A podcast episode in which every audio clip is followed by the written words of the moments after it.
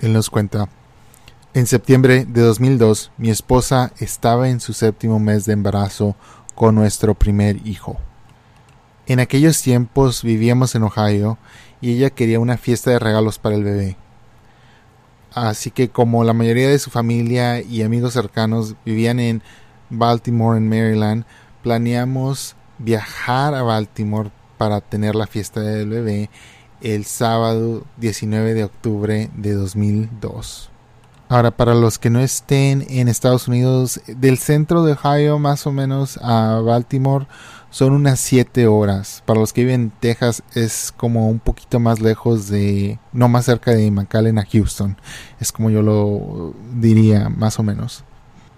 Pero el 3 y 4 de octubre nos dimos cuenta de que un asesino en serie andaba suelto por la zona de Baltimore a la capital Washington DC. Naturalmente reconsideramos nuestros planes, pero decidimos seguir adelante con ellos de todas formas. Después de todo, la probabilidad de ser una víctima de este francotirador era prácticamente cero desde un punto de vista estadístico. Mi esposa y yo escuchábamos las noticias del francotirador de la autopista en los días previos a nuestro viaje. Se estaba volviendo un poco más aterrador cuando el número de muertos se elevó a nueve y había dos personas más que habían sido heridas. En la undécima hora decidimos que aún iríamos, pero tomaríamos la autopista de Pensilvania a la Interestatal 70 y después la Interestatal 70 a un pueblito de Maryland y luego a otro pueblo de Maryland íbamos a ir a Baltimore. Alrededor de las 5 pm del viernes 18 de octubre de 2002, mi esposa y yo recogimos a mi madre y a mi hermanastra y nos fuimos a Baltimore. El viaje fue lento, pero por lo demás sin incidentes. Habíamos utilizado el tiempo para revisar los planes de qué hacer cuando necesitamos parar durante nuestro viaje. El plan era que fuéramos todos juntos, no perder el tiempo, salir del carro y entrar en un edificio rápidamente y viceversa, y que nadie se quedara solo en el carro. Bueno, como suele suceder casi siempre, alrededor de las 12.45 de la madrugada el, este sábado todos necesitábamos un descanso para ir al baño. Nos detuvimos en una parada de descanso cerca de Frederick, este pueblo en Maryland, y estacionamos junto frente a la puerta del baño. El área de descanso estaba casi vacía, pero había un sedán azul oscuro, último modelo de cuatro puertas estacionado frente a la puerta del baño. Yo me estacioné al lado y todos revisamos rápidamente las reglas. Si terminaba primero, los esperaba y volvíamos todos juntos al carro. Luego salimos y corrimos a los baños. Cuando corrí al área de los baños, no presté mucha atención al auto que estaba estacionado al lado.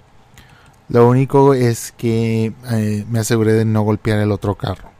La noche era fría y estaba llena de humedad. Yo terminé primero y me paré por la salida del edificio, pero me quedé adentro. Las puertas y las paredes eran todas de vidrio, así que yo estaba con nervios viendo el estacionamiento y estaba revisando si algo se veía raro. Satisfecho de que no había nada siniestro en el estacionamiento, dirigí mi atención al sedán azul. Yo viajo mucho, así que naturalmente tomé nota de sus placas, que eran de Nueva Jersey. En el asiento delantero había dos hombres afroamericanos.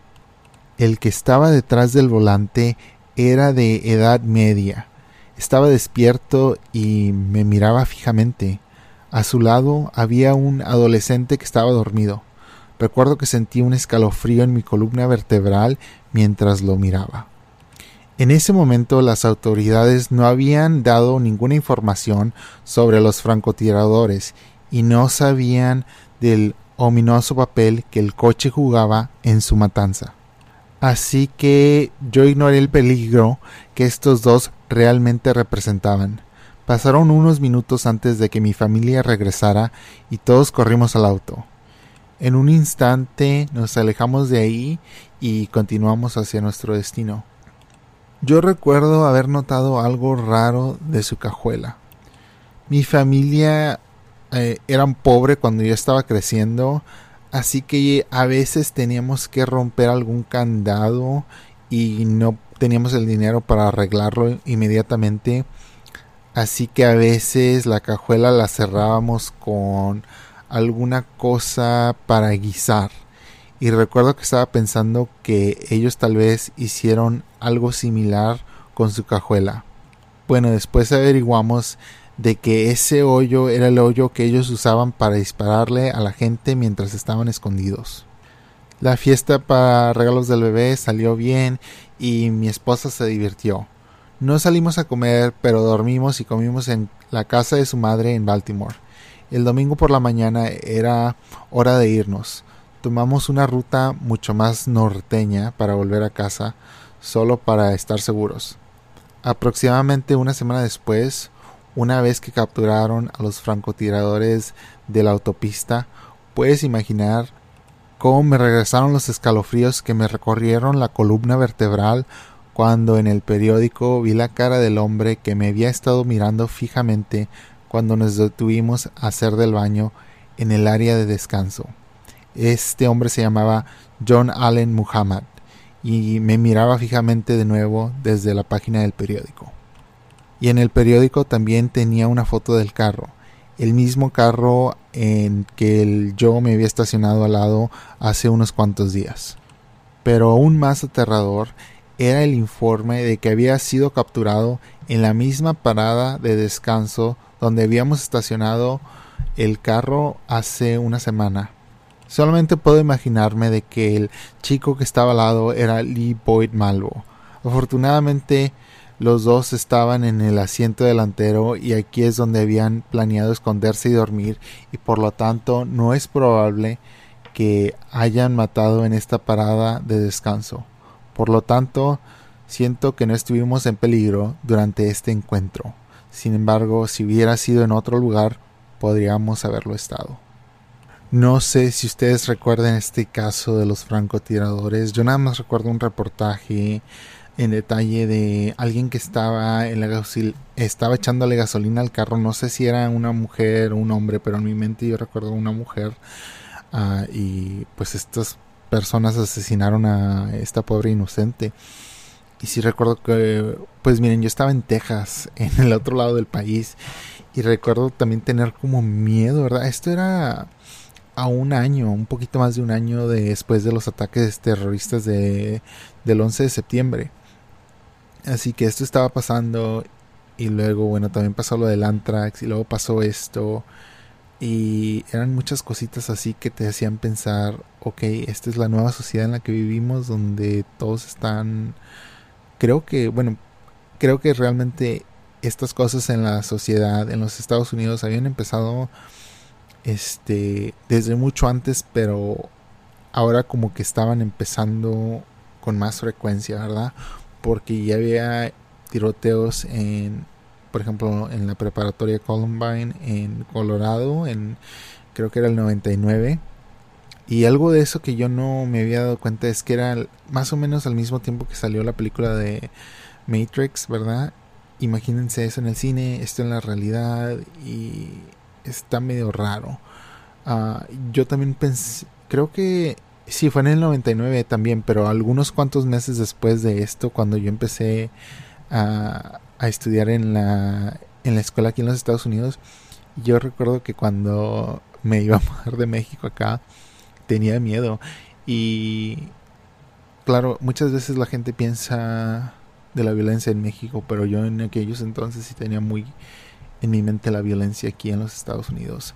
Ah, principalmente por los tiroteos en las escuelas, que yo iba a estar en una escuela me daba miedo. Y bueno, en las películas también te enseñan pues todo muy amarillista, todo muy este no sé si decir exagerado porque puede ser que a veces es la realidad, pero como de que nada más te pintan el lado más negativo. Pero no, sí, esto fue muy impactante en el 2002, yo lo recuerdo como si fuera ayer.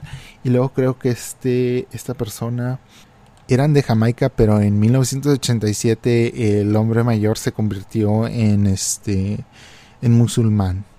Y luego, claro, pasaron los ataques terroristas del, en los 90 y luego otra vez en el 2001 y algo así de él agarró eso y también e, era un ataque terrorista porque lo estaba haciendo por por la misma ideología que, que Osama. Continuamos con la siguiente historia y esta historia me llamó la atención porque está titulada Asegúrense de siempre echarle candado a sus puertas y es por Nick the Dog Dad. Leamos la historia. Yo soy un hombre de 23 años y vivo en un vecindario muy seguro y generalmente siempre le echo candado a las puertas. Esta noche pasada obviamente no les eché candado. Bueno, pues acababa de sacar a mis perros para que hicieran del baño y estaba apagando la tele y las luces y de repente uno de mis perros empezó a gruñir. No es algo que me llamó mucha la atención o no era raro porque él a veces hace eso cuando la gente pasa cerca de la casa.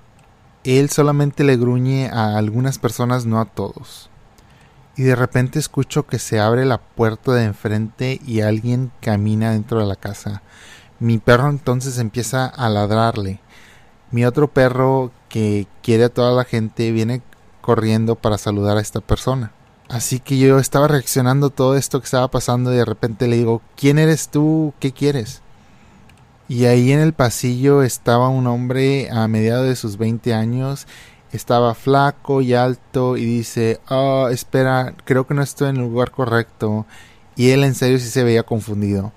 Y yo le digo, no, obviamente que no, salte. Y él se disculpa y me dice que vino a ver a su amigo y que nomás por accidente entró a la casa equivocada. Le pregunté qué, casa estaba buscando por la dirección, me dio la dirección y le dije que estaba un par de casas más allá eh, de la mía. Él se disculpó otra vez conmigo y se fue. Él se me hizo amable y como que no había ningún problema o no me estaba amenazando, pero aún me espantó. Esta mañana estaba listo para pues nada más reírme de algo chistoso que había pasado no estaba planearle diciéndole a mi vecino, eh, eh, mis vecinos son una pareja en sus 30, de qué es lo que había pasado. No los conozco muy bien, pero hemos hablado antes. Así que por suerte atrapé a uno de ellos cuando estaba saliendo a sacar a su perro. Y yo no quería verme como molesto, enojado o espantado de lo que había pasado, Así que casualmente les digo, estoy seguro de que ya te lo platicó, pero tu amigo me visitó en la casa anoche. Y mi vecino me da una mirada así como de confusión y me dice, ¿de qué estás hablando? Y le digo, tu amigo, uh, tu amigo se metió a mi casa, estaba caminando en mi casa, pensaba que era tu casa anoche. Mi vecino entonces estuvo callado por un momento y luego dijo, mira, no te quiero alarmar, pero no tengo idea de qué es lo que estás hablando. Nosotros no tuvimos ninguna visita ayer. Wow, tal vez era un tipo de ladrón o algo. Esto a mí me ha pasado y casi, casi se me olvida. Una vez, bueno, honestamente sí estaba bien borracho, pero amigos, estaba en mi casa. Era como las diez y media, no sé, entre las nueve y media, diez y media. Es como que ya habíamos sacado los perros también. Y ya íbamos a, pues yo nomás dije, bueno, pues estoy en mi casa, es fin de semana, quiero tomar, órale. Estaba tomando ahí disfrutando el día. Creo que estaba en mi teléfono o algo así. De repente se abre la puerta, pero yo estaba así como que bien, bien borracho. Y entra un hombre. yo digo, ¿qué está pasando? Y dije, ¿estoy bien tomado o qué? Y entra y luego como que se queda en la puerta, mira y dice, ah", y se va. y siempre digo, eso fue una de las cosas más raras que me ha pasado en la vida, honestamente. Bueno, así como de que, ¿qué estás haciendo aquí? Pero sí estuvo raro. Así que sí, échenle échenle siempre candado a la puerta. Nunca sabes qué loco se va a meter ahí por error o por maldad a su casa. Esta siguiente historia es por Love Pipe Cream Puff 1031. Y dice: Un encuentro con Ed Gain. Ed Gain fue este caníbal, no sé si en los 50s o 60s, pero era un caníbal que destripaba a la gente y hacía muebles con su piel. Eh, es lo que yo sé más o menos de él. También sé que la película de Texas Chainsaw Massacre está no muy fuertemente basada, pero ligeramente basada en su historia. y también este la persona que también es caníbal en en el silencio de los borregos o las ovejas, no sé cómo se diría en español, Silence of the Lambs. Bueno, nos relata, esta historia ha estado en mi familia por muchos años, pero nunca la he publicado antes. No, esta historia no me pasó a mí, pero sí, todo esto es verdad. Bueno, para contarles, yo tengo una familia muy enorme. Mi tía más vieja, la vamos a llamarla uh, Jane, está en la edad eh, más o menos de la edad de los abuelos regulares. Ella está en sus setentas, casi llega a los ochenta. Nuestra historia comienza en los cincuentas, cuando Jane y cuatro de sus amigas de la universidad fueron en un viaje. Así que iban de camino a casa, estaban viajando por la parte rural de Wisconsin, estaban a unas cuantas horas de su destino, y de repente empezaron a tener problemas con el carro intentaron hacerlo arrancar, pero tuvieron que ponerlo al lado de la carretera. Jane dijo que de repente les estaba dando un poquito de miedo. Esto era décadas antes de que existieran los teléfonos celulares y el sol ya estaba bajando. Y realmente el pueblo más cercano estaba a millas de ellas y era muy lejos para que ellas manejaran. Ellas no conocían el área muy bien y no se querían separar. Y como un milagro, un carro vino y se detuvo al lado de ellas. El hombre que estaba manejando les preguntó a dónde iban y ellas le explicaron lo que había pasado y él intentó ayudarles a reparar su carro. Le ofrecieron algún dinero por ayudarles, pero él dijo que no. Jane dijo después de que pensó que este hombre era un poquito raro. Pero ellas nada más estaban muy agradecidas de que alguien las había encontrado y les había ofrecido ayuda. El hombre se fue. Y las chicas llegaron a casa sin ningún problema. Algún tiempo después, tal vez un año o algo así, Ed Gain es arrestado por sus crímenes y sus crímenes se hacen públicos. Bueno, mi tía dice que lo vio en la televisión, en las noticias y que ella y sus amigas empezaron a llamarse las unas a las otras. Ellas habían reconocido a este hombre como el hombre que les ayudó a arreglar su carro. Ahora, ¿por qué Ed Gain no les hizo nada a estas chicas? Mi, mi tía cree que porque eran cinco de ellas. Así que él no sería capaz de tomarlas a todas. Él eran cinco contra una. O cinco contra uno. Y ahí lo tienen ustedes. Esta es la historia de cómo Ed Gein arregló el carro de mi tía. También Ed Gein cuando lo arrestaron, si ustedes ven las fotos, no sé, se ve como un hombre ya mayor. Ah, en los 50, tal vez en los 60, algo así.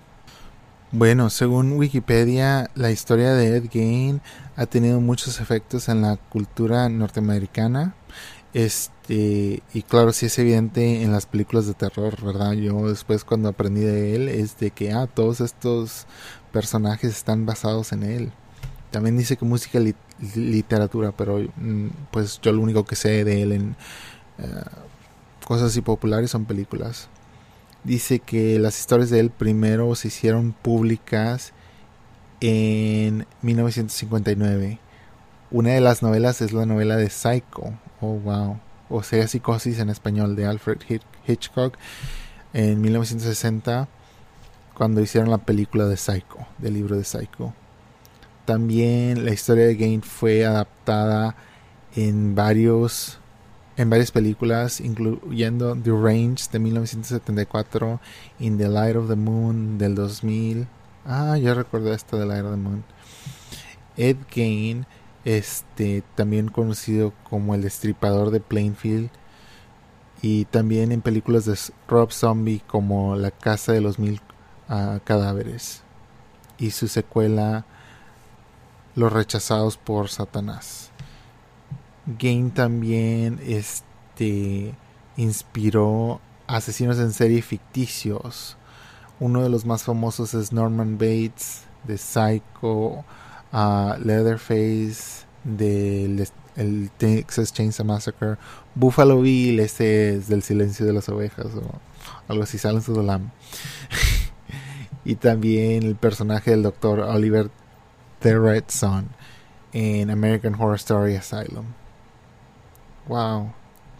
Sí sabía de alguno de estos, pero no sé. No sé ustedes si ustedes vieron este la de Texas Chainsaw, pero creo que salió como en el 2006, o sea, la hicieron otra vez y en esa recuerdo que en una de estas escenas le bueno, uno de estos personajes es asesinado y luego este Leatherface se pone la cara de este otro hombre y yo ya estaba bastante grande, ya era un adolescente y todo, pero recuerdo que me dio miedo, dije, ay, qué feo es eso. Ese es cuando me empezó a dar más horror, el horror que no era paranormal que el paranormal, porque dije, pues caníbales, eso es algo muy aterrador, en mi humilde opinión, amigos. Espero que les haya gustado el episodio de hoy.